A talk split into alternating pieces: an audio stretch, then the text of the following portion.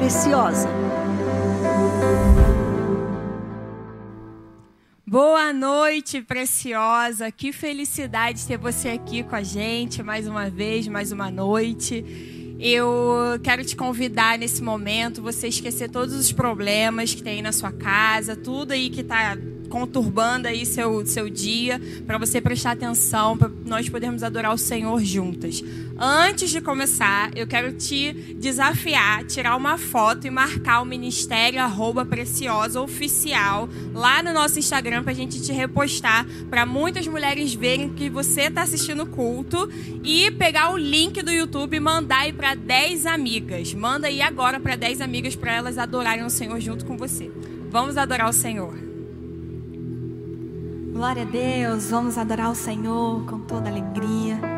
Diga que o Senhor tem liberdade na sua casa, Ele tem liberdade no seu coração. Fale com o Senhor agora. Tens liberdade aqui, Espírito de Deus, Espírito de Deus. Tens liberdade aqui,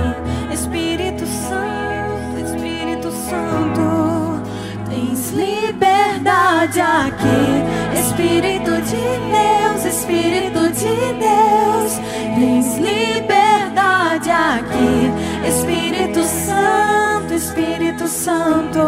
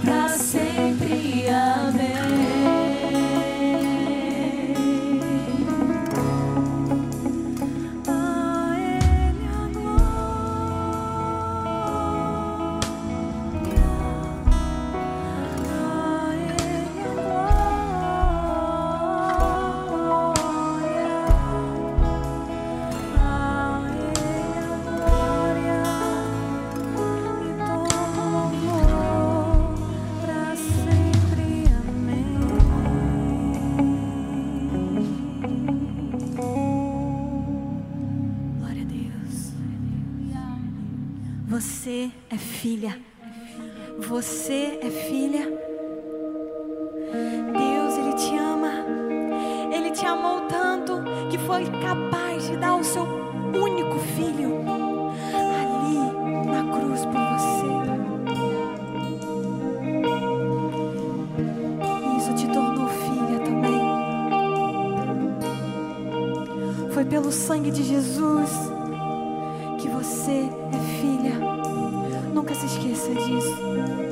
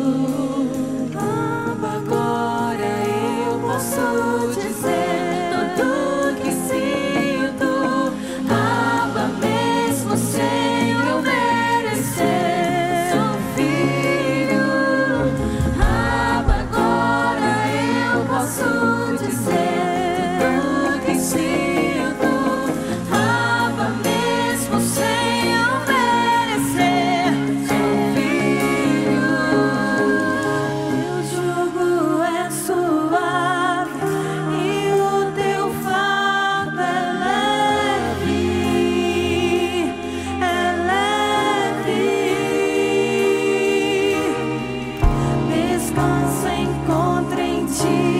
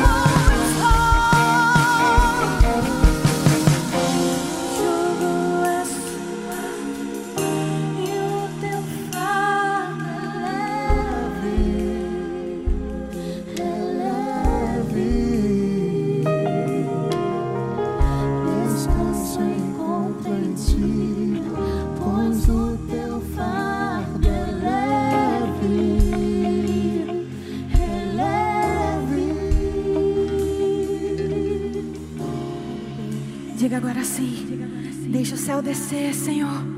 Queremos o céu, queremos mais do Senhor.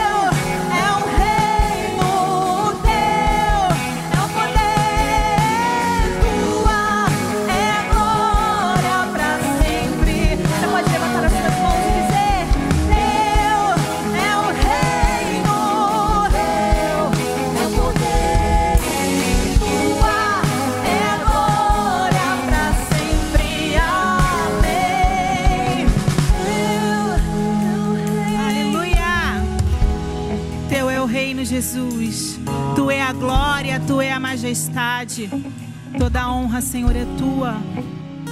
Ah, Jesus, aleluia. Ontem no culto da manhã, o pastor Felipe Bintencourt falou uma palavra que falou muito ao meu coração. Ele disse assim: Olha, Deus não disse que você não ia se cansar. O problema é você desistir. Você pode cansar, nós cansamos, nós somos humanos. O problema é você desistir então, nessa noite, eu quero te convidar a não desistir. Não desista dos sonhos que Deus tem para sua vida. Não desista de lutar pela sua família. Não desista de lutar pelo seu emprego. Não desista de lutar pela sua saúde.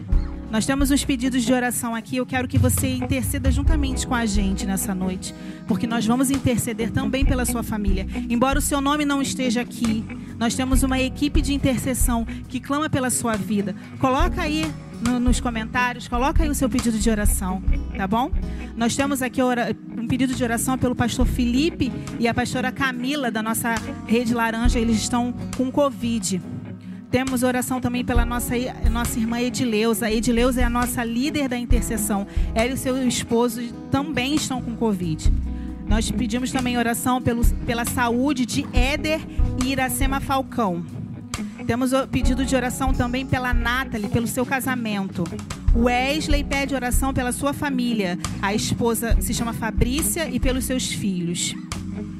Nós pedimos oração também pela Isabelle. A Isabelle é a nossa, uma das nossas ministras de louvor e essa semana ela perdeu a mãe. Que o Senhor conforte né, o coração dela. Temos a pedido de oração pela restauração também da Daniele, Maria Helena e Maria Deia, que também estão com Covid. Essas pessoas não desistiram. Estão pedindo, clamando. Nós vamos interceder. E eu te convido também nessa noite a interceder pela sua família, sabe? Coloca o nome das pessoas aí. Dobra o teu joelho nessa noite, clame ao Senhor, porque Ele vai te ouvir. Vou repetir, você não precisa se preocupar com o cansaço, você só não pode desistir. Coloca isso no teu coração, anota na tua agenda. Vamos orar? Deus, em nome de Jesus. Nós clamamos a Ti nessa noite, Pai, por esses pedidos de oração e por tantos pedidos que não foram falados, Senhor, nessa noite. Mas eu creio que o Senhor é o Deus de milagre. Eu creio que o Senhor é o Deus que faz. O mesmo Deus que atuou no passado é o Deus que atua agora. É o mesmo Deus que vai atuar no futuro, porque o Senhor é soberano e toda a honra, toda a glória é tua, Senhor. Então, em nome de Jesus, todas essas pessoas, Senhor, que estão com Covid, Pai, tantas outras pessoas que estão e nós não sabemos. Deus, em nome de Jesus, eu clamo a Ti agora, Senhor. Derrama do teu poder, da tua cura, o teu sopro de vida. Limpa cada pulmão, Senhor, em nome de Jesus. Senhor, derrama o consolo sobre a sua, sua filha, sua família, Pai. Quebra, Senhor, toda obra, Senhor, que o diabo vem colocando sobre perdas, Senhor. Nós sabemos, ó Deus, que o Senhor é o que dá a vida e é aquele que tira. Então, o Senhor é aquele que consola. Deus, em nome de Jesus, eu clamo, Senhor, por todos os casamentos que foram destruídos, Senhor. Eu clamo por todas as mulheres que estão sem, sem sabedoria, Pai. Derrama sobre as tuas filhas, Senhor, sabedoria. Senhor, que elas possam ser mulheres de provérbios e todo dia elas venham repetir isso. Eu sou uma mulher de provérbios. Deus, toma todos os filhos, Senhor, nas tuas mãos. Senhor, que nós possamos educar os nossos filhos na tua presença, Senhor. Que nós possamos dizer: Eu e a minha casa servimos ao Senhor. Deus, que nós possamos ensinar os nossos filhos no teu caminho. Senhor, que eles olhem para trás e vejam minha mãe e o meu pai me ensinaram na tua presença, Senhor. Precisamos de uma geração limpa, de uma geração curada. Ah, Deus, em nome de Jesus, derrama o teu poder sobre o Brasil, Pai. Liberta, Senhor. Liberta, Senhor, as mulheres, ó Pai. Liberta os homens da prostituição, ó Deus. Quebra tudo que não provém do teu espírito. Então, em nome de Jesus, eu clamo a ti. E eu já sei que o Senhor vai responder segundo a tua vontade. Nos ensina, Senhor, a querer a tua vontade, entender a tua vontade, porque teu é o reino, tua é a glória para todo sempre. Em nome de Jesus. Amém e amém. Boa noite, preciosa. Como que você está? Como que está sua casa?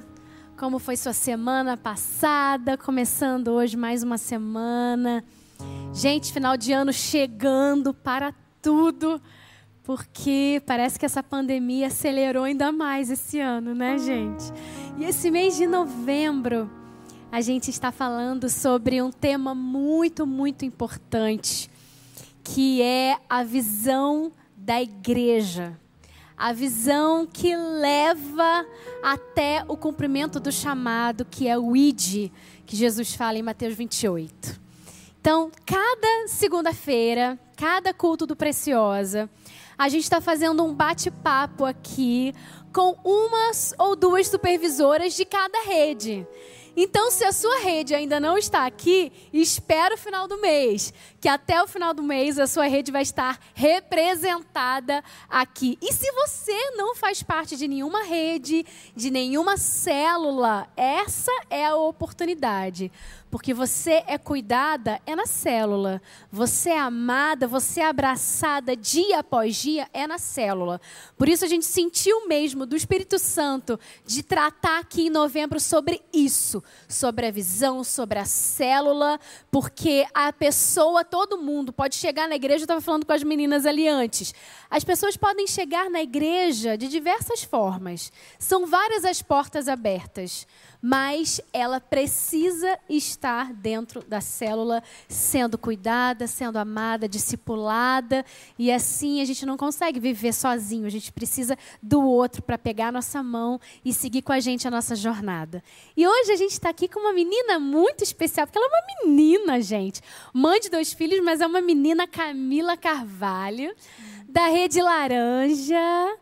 Prazer ter você aqui, Camila. Camila é supervisora diária na célula laranja, na rede laranja. Eu falei com a pastora Camila: Camila, me dá aí o nome de umas supervisoras suas que possam compartilhar com a gente aquilo que Deus tem feito na célula. E eu quero começar te perguntando como foi a sua experiência com a célula aqui na Atitude. Se você já conhecia o sistema de MDA ou de discipulado, se você já conhecia ou se você veio de uma igreja que não tinha essa, esse cuidado tão direto um a um, como que foi para você? Se você abraçou de cara, se Deus trabalhou no teu coração depois? Conta pra gente, Camila. Um prazer estar aqui. É, então, a gente veio para Iba, eu e meu marido, em 2016. E, e aqui a gente foi convidado por uma amiga minha. E ela sempre relutando, falando, vamos para a célula. Só que a gente vinha de uma outra igreja que não tinha célula. Então a gente foi um pouco é, resistente, resistente. né? Que, que é isso? E que, aí, que é célula? É... Vou começar a vasculhar a minha vida, cuidar da minha vida. Como é que é isso? Justamente. E aí a gente ficou um ano vindo e tentávamos lá atrás, nem encontrávamos essa nossa amiga, porque a nossa igreja é grande, né? Entre aspas, porque Entre a aspas. célula nos faz ficar pequenininhos. E aí a gente foi, viu um, um grupo do Vida Vitoriosa chegando. E a gente falou assim: ah, legal, a gente viu os testemunhos, vamos conhecer esse Vida Vitoriosa. E aí fomos para a Vida Vitoriosa, fomos impactados. E aí os líderes é, foram fazer um estudo bíblico na nossa casa e isso foi conquistando o nosso coração e a gente foi se abrindo e a gente foi para a célula, se apaixonou e fomos cuidados como nunca tinham sido antes. E nos apaixonamos, nos apaixonamos pela visão. O nosso líder teve que fazer uma viagem, ia durar muito tempo, nos convidou para ser líder essa uhum. missão e a gente foi é, o primeiro desafio. Foi o primeiro desafio, a gente aceitou esse desafio e aí eu engravidei nesse período. E eu acho que é importante falar isso porque é um desafio de muitas mulheres no ministério quando têm filhos. E pode ser um impedimento de muitas sim, delas, né? Eu e... vejo muitas falando: ah, mas e agora como vai ser? Sim, com a sim. célula lá em casa, eu tô com recém-nascido, então eu tô grávida. E pode até parecer de início assim algo que é muito desafiador, sim, mas quando a gente diz sim e não desiste, Deus nos dá todas as ferramentas. Como foi com você, Camila? Sim, assim, a gente, a gente entendeu, porque assim, a gente engravidou na célula, a primeira gravidez a gente perdeu. E a gente foi muito cuidado, muito cuidado mesmo. A gente foi curado de feridas e a gente engravidou logo depois. Deus nos abençoou. Então a gente viu que era uma benção de Deus, era um presente de Deus, e seria muito injusto com Deus a gente abandonar o ministério por causa da benção que ele deu para gente. Uau! Então a gente não desistiu, a gente continuou, a gente perseverou. E, e aí a gente teve a nossa multiplicação. A, uma da, das líderes, que foi essa amiga que trouxe a gente, é uma das nossas líderes. Que e benção. hoje eu tenho o segundo filho. Nós somos em 20 células. Que lindo! Então, assim, gente. não, não paramos, não foi o filho que nos parou. Pelo contrário, eles nos impulsiona, porque é por eles que a gente faz isso, a gente quer ser exemplo para eles. A gente quer que eles vivam muito além do que a gente vive como como filho de Deus, assim. Amém, Camila. Me fala como foi esse tempo de reclusão dentro da pandemia? Como foi para vocês, para as células de vocês? Porque a gente precisou fazer duas adaptações, né? Uma adaptação para o virtual, para o online, e agora voltando a adaptação, uma readaptação novamente para o presencial. Sim. Tem muita gente que ainda está desconfiada, outras pessoas estão acomodadas. Como foi isso para vocês? Sim, para a gente, não vou dizer que foi fácil, não. Muita gente tinha esse preconceito né, de célula online, achou que não ia funcionar, não ia ser o mesmo cuidado, porque o cuidado de perto é diferente. É realmente assim, o calor humano faz uma É diferença outra coisa, né, total, gente? total, Com total, certeza. total. Então a gente passou por um processo na célula. Mas veio muita gente também através do online.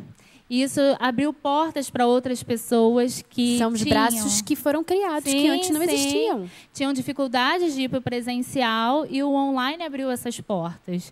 E aí a gente, come, aí a célula começou a encher mais. Hoje a gente é, não, não lidera a célula, mas a gente é anfitrião de uma célula que a gente supervisiona.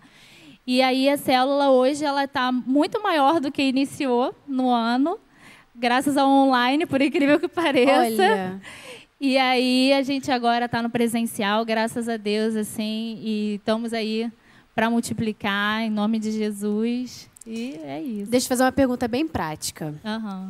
Quando, ah, quando eu abri a minha casa para minha primeira célula, eu tinha um sofá branco. Ah. E foi uma família muito, muito abençoada, gente. Bênção de Deus, que, que tinha um menino muito saudável. Ele tinha mais ou menos uns três anos. Aham. Que ele normalmente ia direto no sofá branco com uma caneta vermelha, azul, de que for. A cor não importa muito, né, para um sofá branquinho. É, e ele riscava. E aí a minha experiência foi a seguinte: os pais eles ficaram, ficavam, ah, não faz isso, vem cá. Meio que não se posicionavam, mas deixavam toda a célula a mesma coisa e a gente ficava assim, meu Deus, o que, que a gente faz, né? E agora? É, e depois que todo mundo ia embora, a gente ia lá limpar as escadas do sofá. Depois, por, depois de um tempo, a gente resolveu estofar uma cor um pouco melhor para que pudesse ficar adequado à sua célula. Como você lidou com isso?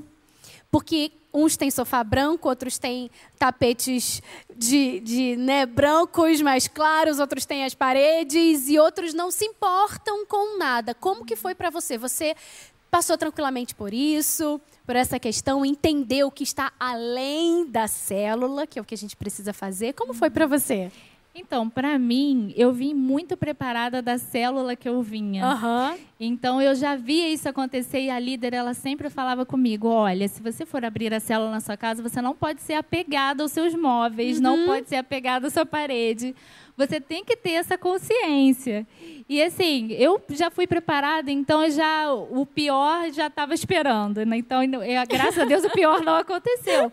Mas é comum a parede sujar, uma criança ir lá e riscar a parede. Aham. Ainda mais eu tendo Quebrar alguma criança. coisa, né? Um É. objeto de, de repente, um objeto que está ali, Sim, uma louça. dela. Mas a gente tem que entender que o ministério ele é, ele é muito maior do que o objeto, né? O objeto fica, mas as pessoas não. As pessoas são eternas, né? A gente vai Amém. vê-las lá na eternidade, assim eu creio.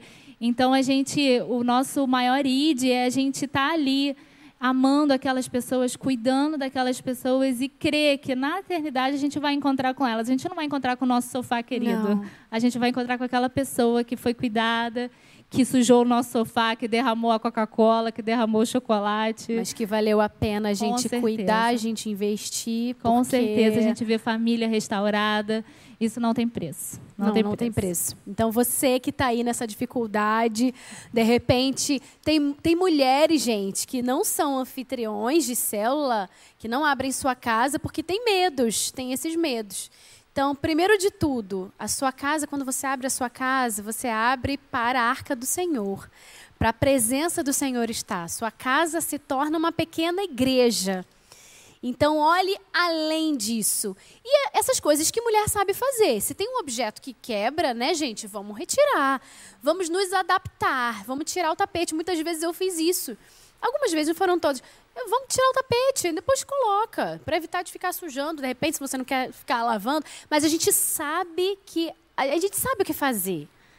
Às vezes a gente usa essas coisas como desculpa, não é? É verdade. Até o sapato, essa pandemia fez muita gente tirar o sapato uhum. e, e a casa acaba uhum. ficando mais limpa, né? Às vezes você pode até ser mais delicado e falar com, com o seu membro, pô, você puder tirar o sapato, a pessoa não vai ficar chateada. Não mesmo. Eu acho que é tudo com jeitinho, Sim, com, amor, com amor, com amor de Cristo. Isso mesmo. Agora, qual é o segredo para ser um líder motivado? O que, que te motiva e o que leva você também a motivar as suas discípulas, a sua célula? Eu acho que o segredo é você ser apaixonado por Jesus. Porque quando você é apaixonado por Jesus, você entende o id dele. E aí você vê o outro como, como alguém da família, como se você quisesse a sua mãe fazendo parte, o seu irmão fazendo parte, você sente amor pelo outro. Eu tinha essa dificuldade que aqui na igreja as pessoas falavam muito eu te amo fácil. E aí eu falava assim, não, você não me ama, você nem me conhece. Você nem conhece. Como é que você me ama? Mas eu entendi que é o amor em Cristo, é, é, é o amor em Cristo que faz eu te amar. É. Não é quem você é. Então, Cristo, ele, ele coloca esse amor na gente, sabe? E assim, não tem perfil. Você tem a pessoa que é totalmente diferente de você. Eu tenho uma discípula que é totalmente diferente. Eu sou mais tímida, mais reclusa. Ela é toda espiritada, espalhafatosa. espalhafatosa. mas o amor de Cristo nos une. E o nosso é propósito é o mesmo. Isso faz toda a diferença, Sim. a gente entender isso, né? Sim. Agora, aproveitando o teu gancho, me fala um, um grande desafio da célula que você tem hoje, de repente, e uma grande bênção na sua vida? Olha, um grande desafio. Eu vou te falar que eu acho que é a, as pessoas se apegarem na célula. Vou te explicar melhor. Antes da multiplicação. Isso. Eu acho que é um grande desafio, uhum. porque as pessoas têm a tendência de fechar a panela. Uhum. E aí ficar ali naquele grupo, porque eu estou me sentindo bem aqui, eu me sinto amado, eu me uhum. sinto acolhido. E tem medo de fazer essa multiplicação e não acontecer isso na célula que for multiplicada. Uhum. Eu acho que esse é um grande desafio, mas isso a gente tem que entender que a célula não tem perfil. A gente não tem que ter perfil na célula. A célula tem que ter perfil de Cristo. Então vão ser todas as pessoas de todos os tipos, de todas as culturas, de todas as criações. Então acho que esse é o desafio, é as e pessoas se, se desapegarem. Se abrirem para o novo, né? Se abrirem para o novo. E, e, precisa haver o entendimento também que as pessoas vão. A, a célula multiplica, se multiplica, vai para um outro lugar, tem novas pessoas mas aquele grupinho, ele continua. Sim, sim. Isso Com, a gente impede. consegue se encontrar num outro lugar. Eu tenho uns me, um dos meus melhores amigos são da, da minha primeira célula, das minhas sim, primeiras células. Sim. E até hoje, a gente constrói relacionamentos muito sólidos sim. na célula, né? E quando a gente é, consegue que o, que o membro ele entenda esse id e a gente está multiplicando para o id para encontrar novas pessoas para trazer novas pessoas naquele lugar aí a gente entende que não é para a gente ficar ali preso àquela célula é para a gente ir mesmo ir multiplicar fazer discípulos e essa é a visão né amém e uma oportunidade uma bênção que, a que benção, mais te apaixonou de repente na olha, célula? O que mais me apaixonou foi batizar. Ai, que batizar lindo. alguém assim, a primeira vez que eu tive essa oportunidade, porque como a gente vinha de outra igreja, só quem batizava era o pastor. Uhum. Então, quando a gente tem essa oportunidade de entrar ali Uau, e fazer parte fazer da, da história, né, dela até o finalzinho. Nossa, é uma emoção assim impagável, é, impagável é ali você fazer parte, você fez parte ali. E eu acho que o batismo, né, é o encontro ali da pessoa com Jesus e e ela dizer ali: agora eu me lavo, lavo todo o meu passado e vou recomeçar com Jesus. E você vê isso através que foi um pouco do que você fez, isso para mim é, é muito gratificante. É, muito gratificante. Né? é uma benção muito grande e a célula ela traz essa oportunidade para você. Camilo, o que você diria agora para essa preciosa que está ouvindo a gente, que ainda não faz parte de uma célula? Ou então que já até faz parte, mas ainda não se comprometeu mais, que tem alguns medos, que tem algumas decepções com de repente lideranças antigas, pessoas, né, que chegaram no caminho dela e deixaram uma marca negativa. Qual é a orientação, assim, a palavra que você traz para essas mulheres? Olha, eu, eu trago que eu nunca fui cuidada como eu fui na célula. Então, se você está sentindo que você não está sendo cuidada, chegue mais perto do seu líder ou se se, se abra, abra o seu coração. Não, não ache que o seu líder ele não é capaz de, de cuidar de você, porque se ele está nessa posição é porque ele foi preparado, ele tem essa capacidade, porque quem capacita é Jesus e quando a gente abre o coração para isso, a gente está preparado para cuidar de outra vida. Então, esteja em célula. A nossa igreja, o pastor Josué ele falou isso e me marcou muito. É a menor igreja do Brasil, porque é a igreja em célula. É Amém. ali que você está cuidado de perto, um a um. Isso a gente, eu, eu me apaixonei por essa visão por isso. Você não se sente abandonado. Se você está longe, tem alguém te ligando, perguntando por você. Se você está doente, tem alguém que vai te visitar. Então, é, eu sou apaixonada, né? Eu Nunca sou apaixonada vamos estar sozinhos Nunca célula, vamos estar né? sozinhos. Eu costumo dizer para... Pra... Porque toda vez que eu pego o Uber aqui para a igreja, eu já tenho... Né, eu já começo a falar, já tenho um discurso pronto realmente de, de, de, de evangelismo para ele. Uma coisa que eu falo é, olha, a nossa igreja, porque quando eles chegam aqui, eles falam, nossa, mas a igreja é grande. Eu falei, não, você chega na igreja, ela pode até parecer grande para você, mas quando você está em célula, você chega ali na porta e fala assim: cadê minha célula? Cadê minha célula? Cadê o povo da célula? Já senta ali perto, então fica pequenininha mesmo. é então, verdade. Esse é o cuidado. É o cuidado. pessoal. Todos sabem o seu nome, a sua história. É, é magnífico, né? E essa visão é eu, de eu Deus para nós, né? Eu fui impactada e creio que muitas vidas serão através dessa visão. Amém. Camila, obrigada. Obrigada, obrigada pelo você. seu testemunho, obrigada pelas suas experiências. Tenho certeza que abençoaram muitas mulheres que estão ouvindo a gente. Com certeza haverá posicionamento novo Amém. depois de desse bate-papo em nome de Jesus. Amém. Obrigada. Obrigada a você. Amém. Glória a Deus. A visão celular realmente é maravilhosa. Eu sou apaixonada pela visão celular. E agora nós vamos entrar num momento muito especial, que é o momento de dízimos e ofertas. Eu queria aqui deixar um, um versículo, fazer uma leitura com você. Certa ocasião, Jesus foi interrogado por um fariseu e ele disse o seguinte: Mestre, qual é o grande mandamento na lei? E Jesus disse-lhe: Amarás o Senhor teu Deus de todo o teu coração de toda a sua alma e de todo o seu entendimento. Este é o primeiro e grande mandamento. Eu queria perguntar para você que está aí em casa se você vive este mandamento. E se você vive este mandamento, então você não pode deixar de trazer seus dízimos e ofertas à casa do Senhor. Porque se nós amamos a Deus de todo o coração e entregamos tudo para Ele, os nossos dízimos e ofertas fazem parte de toda essa entrega, porque tudo que nós recebemos vem do Senhor. Se nós respiramos é porque o Senhor permitiu. Se nós temos uma porta aberta de emprego é porque o Senhor nos deu. Tudo que nós temos é para glorificar o nome dele. E nessa noite eu quero te convidar a ofertar e dizimar aqui na casa do Senhor. Nós temos obras incríveis, temos a creche, temos centros de reabilitação, né, que é a nossa comunidade terapêutica. Temos muitas obras que são feitas. Aqui você sabe que a igreja é uma terra fértil, porque você é só olhar ao redor, você vê, né, os frutos que nós temos dado aqui na casa do Senhor. Então eu convido você a trazer as suas ofertas nesse momento. Vai aparecer um QR Code na sua tela. Você pode fazer, tem as contas também para você fazer a transferência. Então, entregue o seu melhor ao Senhor. Entregue tudo ao Senhor, porque eu tenho certeza que Ele está sondando o seu coração. Ele sabe a sua dificuldade. Se você hoje não pode ofertar, aproveite esse momento para orar e pedir que Deus abra as portas, porque eu tenho certeza que Ele vai derramar, que Ele vai abrir a janela do céu sobre a sua vida, em nome de Jesus. Amém. Quero te convidar nesse momento a você se levantar na sua casa e a estender as tuas mãos sobre a sua casa nesse momento. É um momento de ofertar, é um momento de colocar o seu melhor no altar do Senhor e a sua família faz parte disso. Espírito Santo, toma minha mente.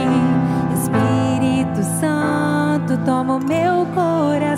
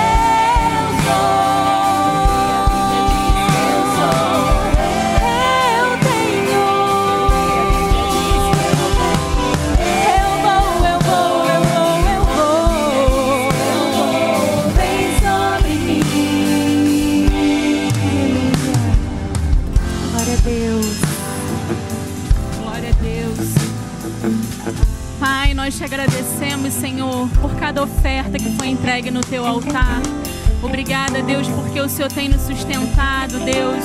O Senhor tem aberto portas, Senhor. Em meio a tantas dificuldades, Senhor, nós temos recebido vitórias. Senhor, nós estamos aqui respirando porque o Senhor nos sustentou, Pai. Deus, nesse momento eu peço que o Senhor venha tocar em cada lar, Senhor, que está conectado conosco.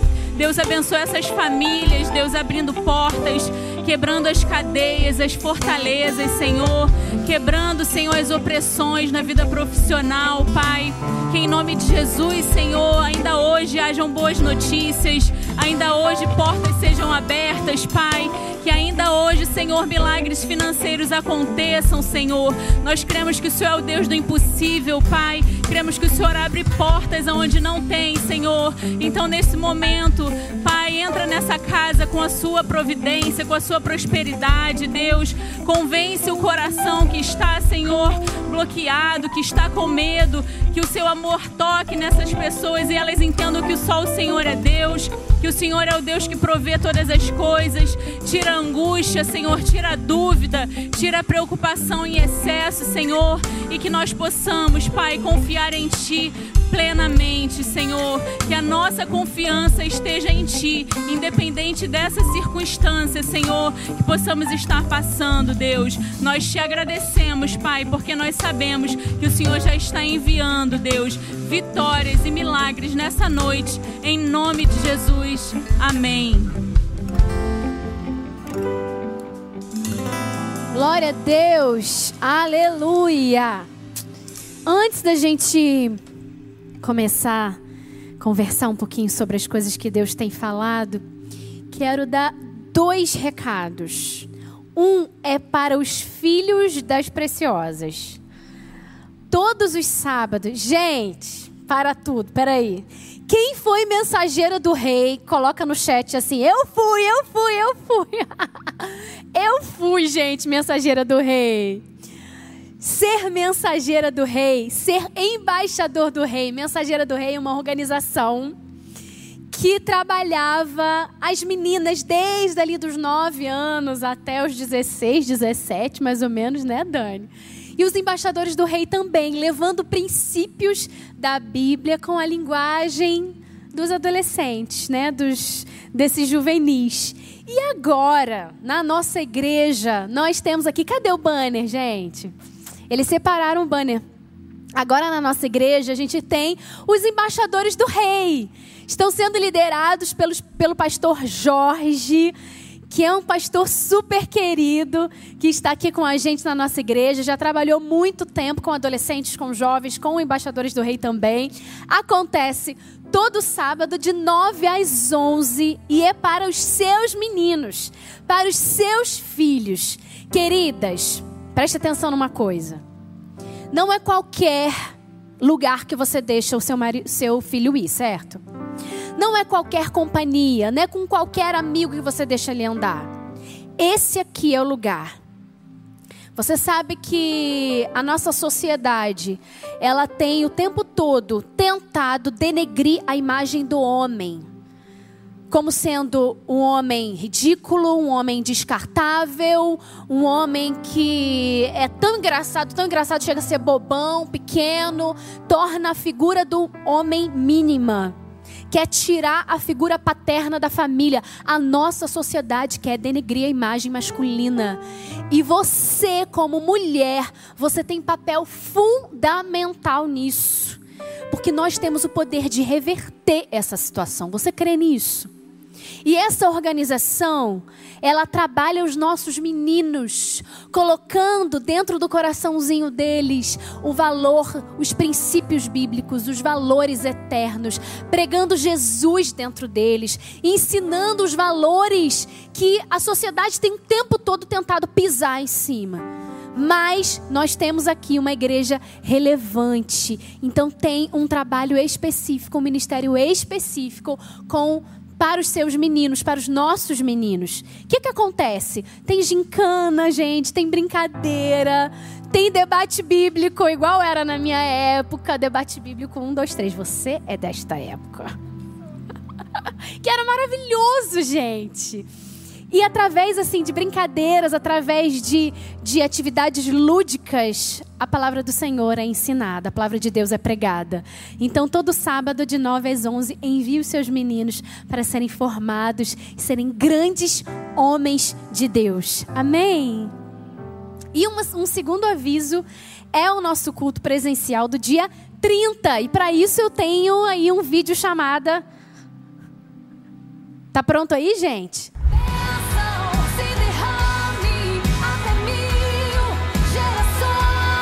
O reino de Deus não é comida nem bebida, ou seja, não é desse mundo, mas é paz, justiça e alegria no espírito. A alegria no espírito, ela não vem de coisas. A alegria vem do Senhor.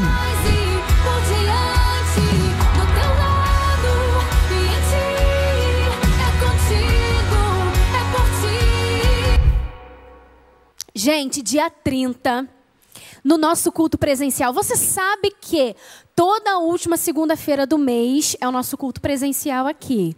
Então, no dia 30 de novembro, vai estar aqui a queridíssima Alexandra Brantes, com a sua palavra direta, reta, sem rodeio nenhum para nós, para confrontar o nosso coração, para a gente ser modificado pela palavra de Deus. Vai ser um culto super especial. Provavelmente deve ser o último do ano, então não vem sozinha. Você vai vir, que você vai vir, eu já sei. Mas você não vai vir sozinho. Você vai vir, vai trazer pelo menos umas 10 amigas com você. Vai trazer todo mundo. Vamos colocar cheio esse templo aqui de mulheres sedentas por mais do Senhor. Então, coloca na tua agenda. Dia 30 de novembro, Alexandra Brantes, aqui às 19 horas, culto presencial. Amém? Vamos cantar o refrãozinho dessa canção, gente?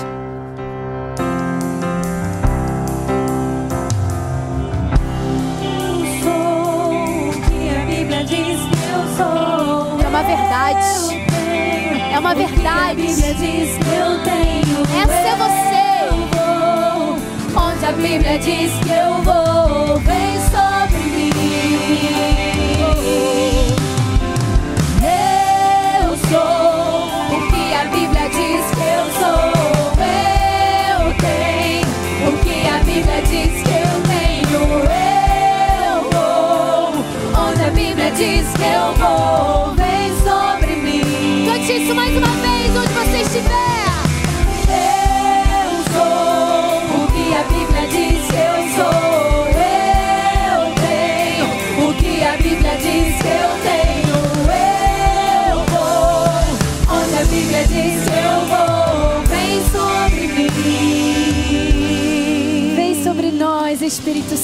Santo. Faz-nos crer nessa palavra.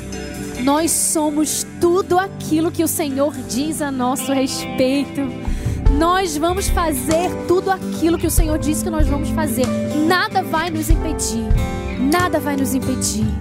Coloque essa fé no nosso coração em nome de Jesus. Amém.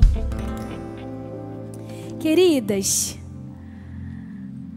no dia de hoje, Eu quero que você abra a sua Bíblia em Provérbios 21, 21 e grave essa palavra no seu coração. Queria um pouquinho mais de retorno aqui no meu microfone.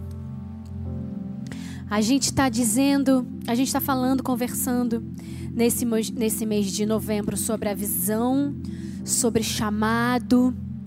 Nós estamos falando sobre movimentar as nossas estruturas e, e nos lançar, porque é Ele que nos lança, é Deus que nos impulsiona.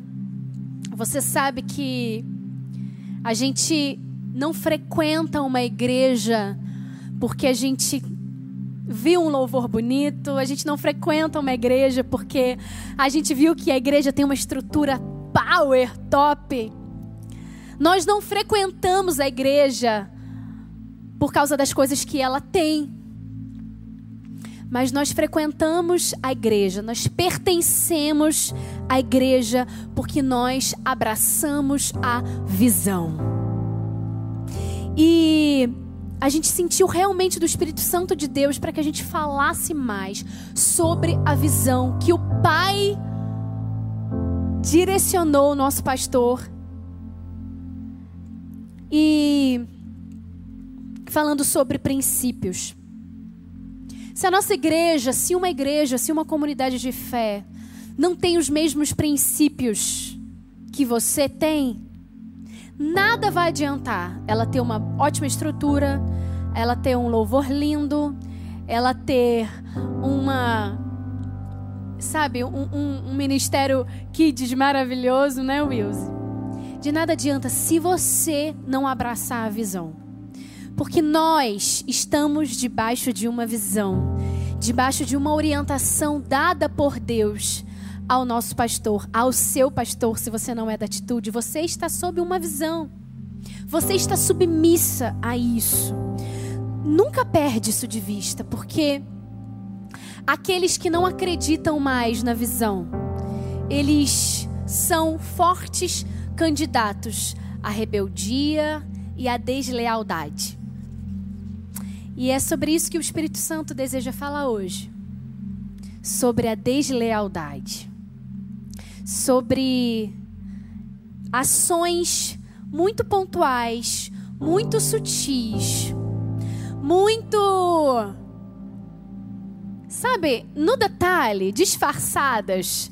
Às vezes disfarçadas de uma espiritualidade, às vezes disfarçadas de de ativismo, mas às vezes nós estamos tendo ações desleais. Agora, como identificar isso? Eu quero que você abra sua Bíblia então em Provérbios 21, 21. Fala um pouquinho sobre lealdade, sobre o valor da lealdade. Fala assim, ó. Quem segue a justiça e a lealdade encontra vida, justiça e honra. Quem segue a justiça e a lealdade encontra vida, justiça e honra. Muitos desses conceitos que eu vou falar hoje aqui se encontram no livro Lealdade e Deslealdade. Você já deve conhecer, se você não conhece, do Dag Regions, Hewards Mills. Dag Hewards Mills. Você pode encontrar esse livro, você pode lê-lo. Tem princípios ali que você vai levar para a sua vida ele explana de uma forma tão prática, tão dia a dia. E eu aconselho você a ler sim esse livro. Sabe por quê? Igrejas e ministérios já foram fragmentados por conta da deslealdade. Sabe, ministérios, comunidades de fé, grupos já foram desestabilizados por conta de ovelhas infiéis, de ovelhas desleais. E a Bíblia fala o que significa a noiva de Cristo. A Bíblia fala sobre a noiva de Cristo. Quem é a noiva de Cristo? É aquela que é a menina dos olhos de Deus. A igreja é a queridinha de Deus, gente. É a queridinha do céu. Você não mexe com a igreja, não. Quem mexer com a igreja do Senhor vai precisar se depois se retratar e se responsabilizar por aquilo diante do próprio Deus, porque mexeu com a queridinha do Senhor. E a lealdade fala sobre isso. A Bíblia tem muitos relatos sobre homens e mulheres que foram leais e desleais e as consequências disso. E alguém pode pensar, né, que quanto mais dons e talentos uma pessoa tiver, mais apta ela está para assumir uma liderança. Já pensou nisso? Quanto mais ela tiver dons, quanto mais carismática ela for, quanto mais a pessoa for eloquente no falar, mais ela estará apta a assumir uma liderança. Mas isso é uma mentira, isso não é uma verdade. Porque a Bíblia fala o seguinte em 1 Coríntios 4, 1 e 2, e eu achei esse texto tão lindo. Vocês na Bíblia, na linguagem de hoje, 1 Coríntios 4, 1 e 2. Vocês devem nos tratar como servidores de Cristo, que foram encarregados de administrar a realização dos planos secretos de Deus. O que se exige de quem tem essa responsabilidade é que seja fiel ao seu Senhor.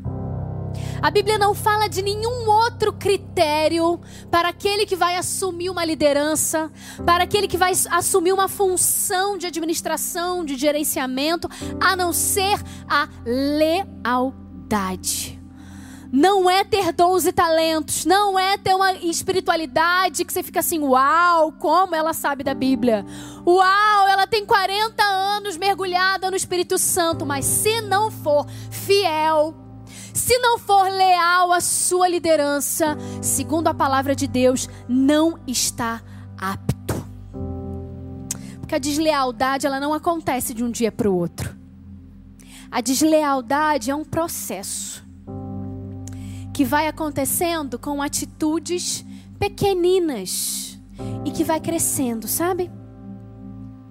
Vai se tornando grande Muitos não percebem que estão se tornando desleais.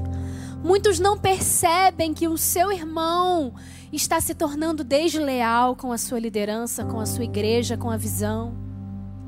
Por isso eu quero trazer para vocês hoje, muito rapidamente, três fases da deslealdade. Tem muitas, tem quase dez. Mas eu quero trazer para vocês três fases. E a primeira fase é ter um espírito independente.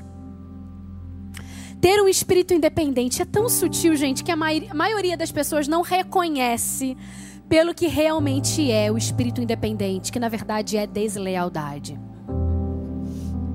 É a pessoa que é tão independente, mas tão independente que é quase autônoma na igreja.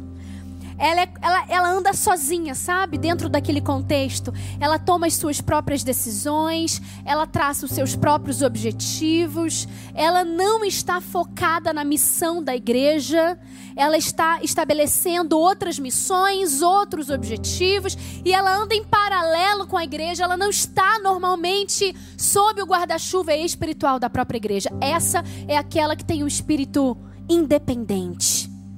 Sabe, é aquela que as regras da organização, as regras da igreja, ela começa a selecionar. Então ela não segue todas as regras. Ela segue as regras que ela julga ser necessárias para ela, importantes para ela. Então, semana passada teve jejum, né? Não é indireta para ninguém não, gente, mas eu só estou pegando exemplo. Semana passada a gente fez uma campanha de oração e jejum e foi tão lindo. Quem estava dentro, quem participou, viu o mover do Senhor, porque quando a igreja ora junto, quando a gente se posiciona em oração como igreja, o céu se move. Então o que, que o pastor normalmente faz? O que, que o pastor Josué falou? Gente, Vamos então jejuar pelo menos até meio-dia. Não foi assim que ele falou? Gente, pelo menos até o meio-dia. Eu achei tão lindo que teve tantas pessoas que chegaram até mim e falaram: Olha, porque eu estou aqui fazendo jejum até quatro horas, até seis. Meu Deus, indo além. Mas a pessoa que tem o um espírito independente, ela recebe uma orientação e ela fala assim: não, eu não vou jejuar até meio-dia, eu não vou jejuar na sexta-feira, não, porque eu já tinha definido que eu ia jejuar na quarta. Eu não vou não na reunião que o pastor vai fazer no sábado, porque eu já sei o que ele vai falar, então eu não vou, só vou a partir de meio-dia. Eu só vou a partir de tal hora. A pessoa com espírito independente é aquela pessoa que frequenta uma célula e aí de repente o seu líder vai fazer uma festa de colheita, vai fazer um churrasco, mas antes do churrasco vai fazer uma, uma, uma reunião de planejamento para quando vai ter a próxima multiplicação, um treinamento de discipulado e a pessoa com espírito independente ela fala não eu não vou chegar para a reunião não porque eu já sei tudo que vai ser dito, então só vou chegar para o churrasco. São pessoas que caminham mediante suas próprias regras, que estabelecem para si aquilo que julgam importante. A pessoa com espírito independente, ela obedece apenas algumas instruções. A pessoa com espírito independente, ela faz aquilo que ela acha que ela deve fazer. A Bíblia fala de Joabe. Joabe, ele mostrou um espírito independente. A palavra fala que Joabe era um braço de direito de, de Davi, era o seu, o seu imediato ali no seu ministério. E aconteceu que Joabe assassinou Abner. Abner era um outro líder que tinha tido alguns conflitos com Davi. E simplesmente Joabe se antecipou Davi já estava começando uma reconciliação com Abner, mas Joabe simplesmente falou: "Não. Eu vou aqui defender o meu rei, porque isso não é justo. Isso não é justo." E começou a tomar as dores de Davi, se antecipou, se precipitou e tirou a vida de Abner. Sendo que Davi, Davi já tinha iniciado uma reconciliação, eles já tinham conversado, já estava ficando tudo bem. Mas não. Ele decidiu seguir as suas próprias regras. Sabe, ele quase colocou uma nação em guerra por causa da sua decisão desleal. Joabe poderia ter colocado uma nação inteira com muitos problemas. Pessoas assim são perigosas. Se alguém está exibindo um espírito independente, indo contra as orientações da liderança dentro de um grupo, essa pessoa está sendo desleal. Se você faz parte de um grupo, uma igreja, um ministério, você não é independente. Você caminha com as regras da visão pela qual você disse sim. Você faz parte de um corpo, o corpo de Cristo. Você faz parte de uma igreja, a igreja de Cristo. Você está sob a atuação da sua liderança, sobre as regras de pessoas que já oraram, que já pagaram preço, que estão à sua frente. Gente, eu vejo tantas pessoas que têm uma, uma dificuldade tão grande de obedecer, de ser submisso. E você pode sim discordar da sua liderança, pode sim conversar, pode sim negociar. Mas nós precisamos aprender como igreja a acatar as orientações da liderança estabelecida pelo Senhor. Porque quando nós apresentamos espírito independente, nós estamos sendo desleais. Uma outra fase da deslealdade é a ofensa. Palavra fala em Mateus 24, 10. Nesse tempo, muitos serão escandalizados, trair-se-ão uns aos outros e se aborrecerão. A partir dessa palavra, a gente pode entender que muitas pessoas podem se ofender e depois da ofensa pode acontecer uma traição. E depois da ofensa pode acontecer um ato de deslealdade.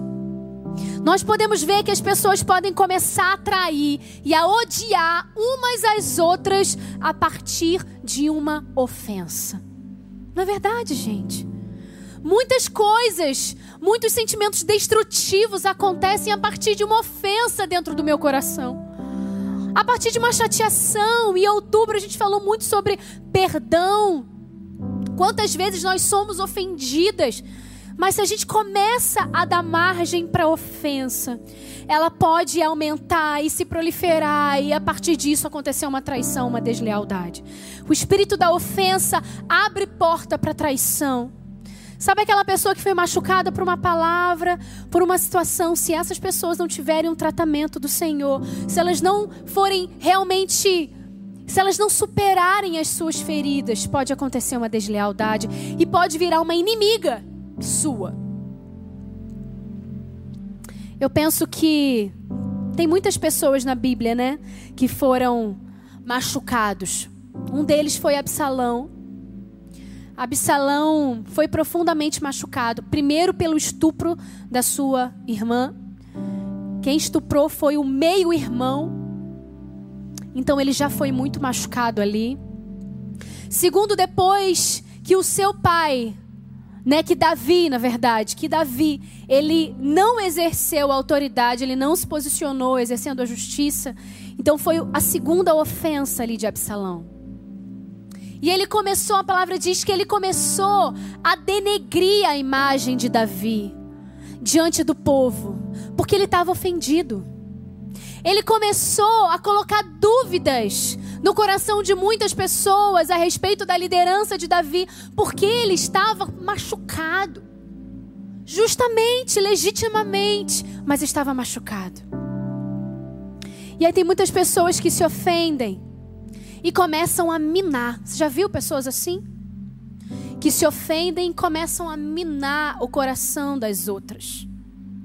E começam a falar, inventar mentiras, plantar discórdia. E a Bíblia fala que o Senhor odeia discórdia, odeia língua maldizente, mas muitas vezes aquele que está ofendido, por causa da sua ofensa, ele começa a ser desleal. Mas a gente não enxerga isso muitas vezes. Porque a gente ouve aquilo e aí começa a ser fofoca, né?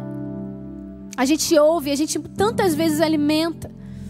Mas em nome de Jesus, nós estamos agora tratando o nosso coração, nos levantando como mulheres que são curadas Mulheres que entendem que não podem dar ouvido à discórdia, não podem dar ouvido à deslealdade, porque quando você dá ouvidos à deslealdade de uma outra irmã, você está sendo desleal igual. E uma terceira fase da deslealdade, uma última fase que eu quero falar com vocês, é aquele que é político. Conhece alguém assim? Aquela mulher que é muito legal, muito simpática, que chega no ambiente e todo mundo já sabe que ela tá ali, já viu, gente, que é assim? Que é carismática demais, chega e já fala com todo mundo, é muito popular, é muito, muito agradável estar perto dela. Mas às vezes, a pessoa que é política, que está ali, ó, ela fala algumas verdades que ela pensa de modo que ela vai minando o coração daquelas pessoas, mas de forma que as outras pessoas se agradam dela. Sabe? Ela agrada o coração. Políticos agem a partir da opinião das pessoas e do poder dessas opiniões. Muitos políticos não conseguem falar a verdade porque elas querem agradar as outras pessoas. Então elas falam aquilo que as pessoas querem ouvir. É aqueles que faz, falam assim, ah, são frases, né? Pessoas com espírito político, ah, você gostou do culto hoje? Não porque eu achei que a mensagem do pastor, não sei, talvez ele não tenha estudado tanto sermão. Você já ouviu uma frase dessa? Pessoas que estão disseminando lealdade, deslealdade. Ou perguntas como: Você acha que o pastor Fulano é o mesmo pastor de quando ele começou o ministério? O que, que você acha? Ou, ah, você já observou que muitas pessoas estão saindo da igreja? Pessoas que estão tentando contaminar o seu coração com a deslealdade delas. E Absalão, voltando a Absalão, ele foi ferido e ele passou por alguns estágios da deslealdade. Ele chegou a esse ponto também. E ele começou a agradar as pessoas, a ser político ali no meio daquela, daquele contexto que ele estava, mas jogando as pessoas, jogando o povo contra Davi. Cuidado com essas pessoas. Cuidado com aquelas pessoas que são políticas. Cuidado com aquelas pessoas que querem reunir seguidores para si, mas contar algumas verdades disfarçadas de opiniões, disfarçadas de preocupação com a igreja, disfarçadas de uma espiritualidade. Cuidado! Abra teus ouvidos. Que você não seja uma dessas pessoas que tem espalhado de repente deslealdade através de uma pergunta, através de uma preocupação que não deveria ser exposta naquele momento. De repente a gente comenta com tantas pessoas aquilo que não cabe a gente. Se eu não tenho poder de decisão sobre aquilo, por que, que eu vou comentar com outro que também não tem poder de decisão? Aqui na igreja a gente tem uma filosofia, né? Que tudo que a gente precisa falar em termos de reclamação, de queixa, de melhoria, a gente precisa jogar para cima. Nunca para o lado, nunca para baixo. Eu nunca vou murmurar a respeito de um líder meu que está acima de mim para um liderado meu. Eu nunca posso reclamar da minha discipuladora para minha discípula. Eu preciso sempre jogar para cima. Se eu realmente amo a minha igreja, e quero que ela cresça, eu preciso olhar para cima, eu preciso ir lá no meu pastor, eu preciso ir no meu supervisor, eu preciso ir em quem realmente tem poder para tomar a decisão. Porque senão vira fofoca, e fofoca Deus abomina, vira deslealdade. Sabe quando as pessoas são muito sutis em envolver as outras pessoas no pensamento delas? E são iscas que alguns desleais lançam contra aqueles que são ingênuos, aqueles que são novos na fé. Hoje nós vamos blindar os nossos ouvidos e o nosso coração contra pessoas desleais. E isso é estritamente necessário. Nós precisamos falar sobre lealdade. Nessas semanas atrás, nos TLs, a gente falou sobre esse livro, né? Sobre esse livro sobre essa esse assunto tão importante. Quando uma pessoa chega no estágio de deslealdade, são vários estágios que a Bíblia fala, que os personagens vão nos apresentando, ela se torna perigosa para a estabilidade de uma igreja. Uma pessoa desleal pode fragmentar uma igreja, pode dividir um ministério pode desestabilizar um corpo que antes caminhava em unidade. O ministério deve operar com o poder do amor. Uma igreja deve acontecer movida pelo amor. Você, como ovelha, você, como líder, você, como membro, como integrante do corpo de Cristo, aquilo que te move precisa ser o mesmo amor que se move em Jesus. É o mesmo amor que precisa se mover em você. Porque a gente identifica, e o pastor José disse isso no último domingo, eu amo essa frase dele. Porque ele fala, a gente identifica, né, algumas, alguns problemas, algumas questões. Se você identificou uma questão na sua igreja, no seu grupo, seja o primeiro a querer melhorar. Se você busca pessoas imperfeitas, é isso que ele fala. Se você busca pessoas perfeitas, e por isso você quer se ausentar daquele grupo, ei, moça. Você, quando chega nesse ambiente, você é o primeiro a contaminar o grupo, porque você é imperfeito. Um imperfeito falando com um monte de imperfeitos.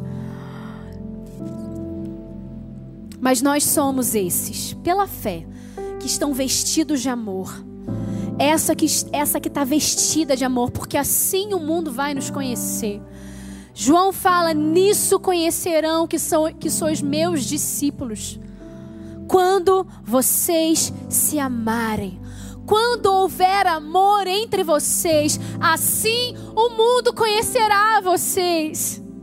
Para pertencer ao para pertencer ao corpo de Cristo, é preciso exibir o amor leal de Cristo.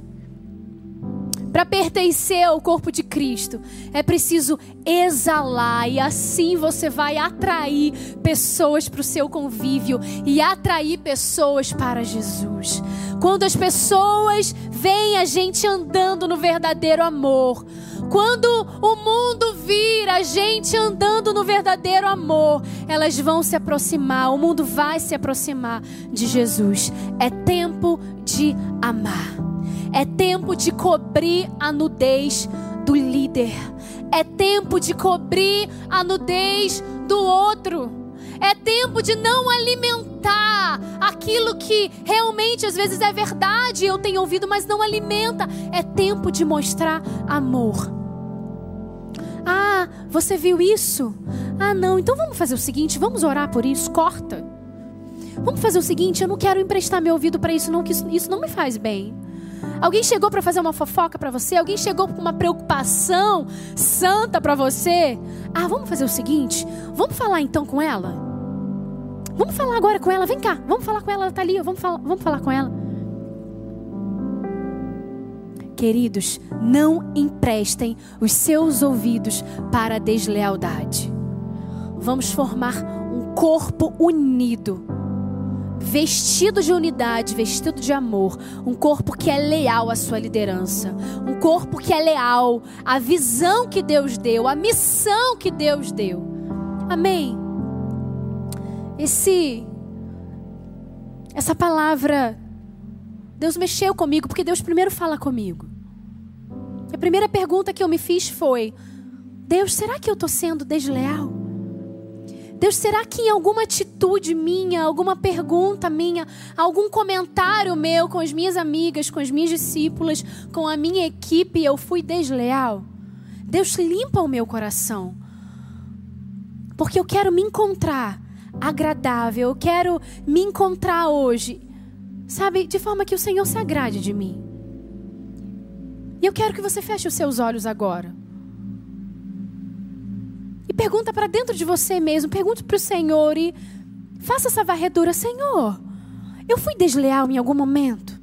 Senhor, alguma pergunta que eu fiz, algum comentário, sabe, alguma conversa que eu entrei ali, que estavam falando de terceiras pessoas, de outros líderes, de células, falando de questões que a gente precisa melhorar. Será que eu tive ali uma postura de pessoa leal contigo, leal com a visão que o Senhor tem dado a essa igreja, a minha igreja? Senhor, limpa o meu coração. Faça essa oração agora, limpa.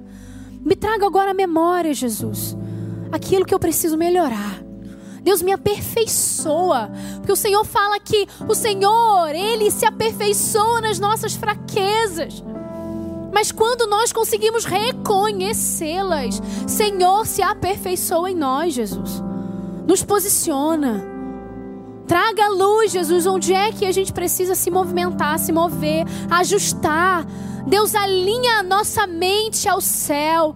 Deus nos coloca, Jesus, de acordo com aquilo que o Senhor tem planejado para nós como igreja, como corpo ajusta os nossos temperamentos, ajusta a nossa personalidade.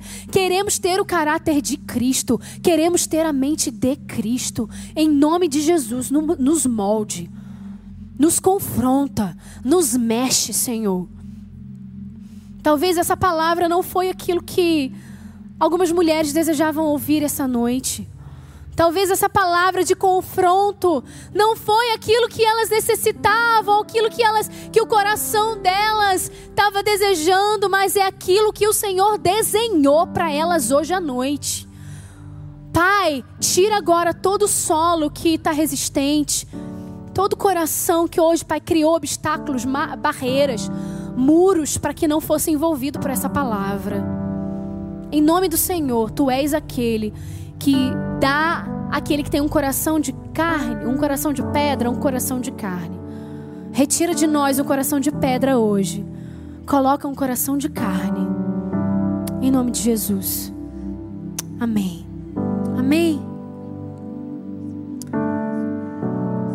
Não, não entenda que essa palavra foi como lança, talvez, Mas muitas palavras que o Senhor nos traz são como flechas para o nosso coração.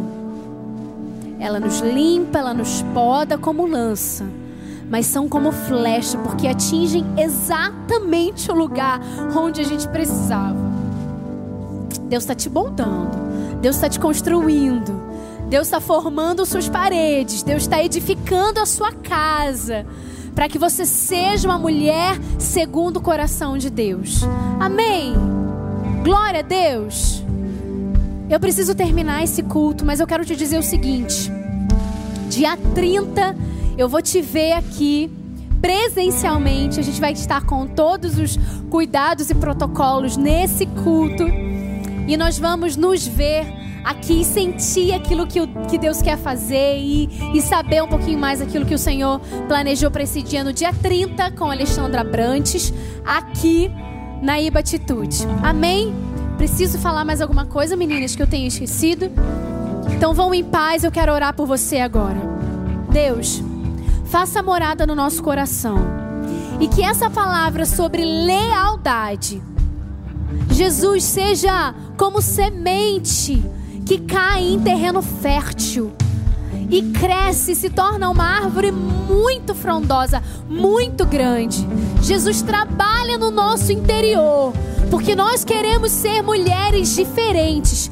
Mulheres que não se movem segundo o padrão do mundo, mas mulheres que se movem por causa daquilo que está escrito nas tuas escrituras, naquilo que o Senhor desenhou para nós. Move-nos segundo o nosso coração, em nome de Jesus. Amém. Amém. Fique em paz. Deus abençoe você em nome de Jesus.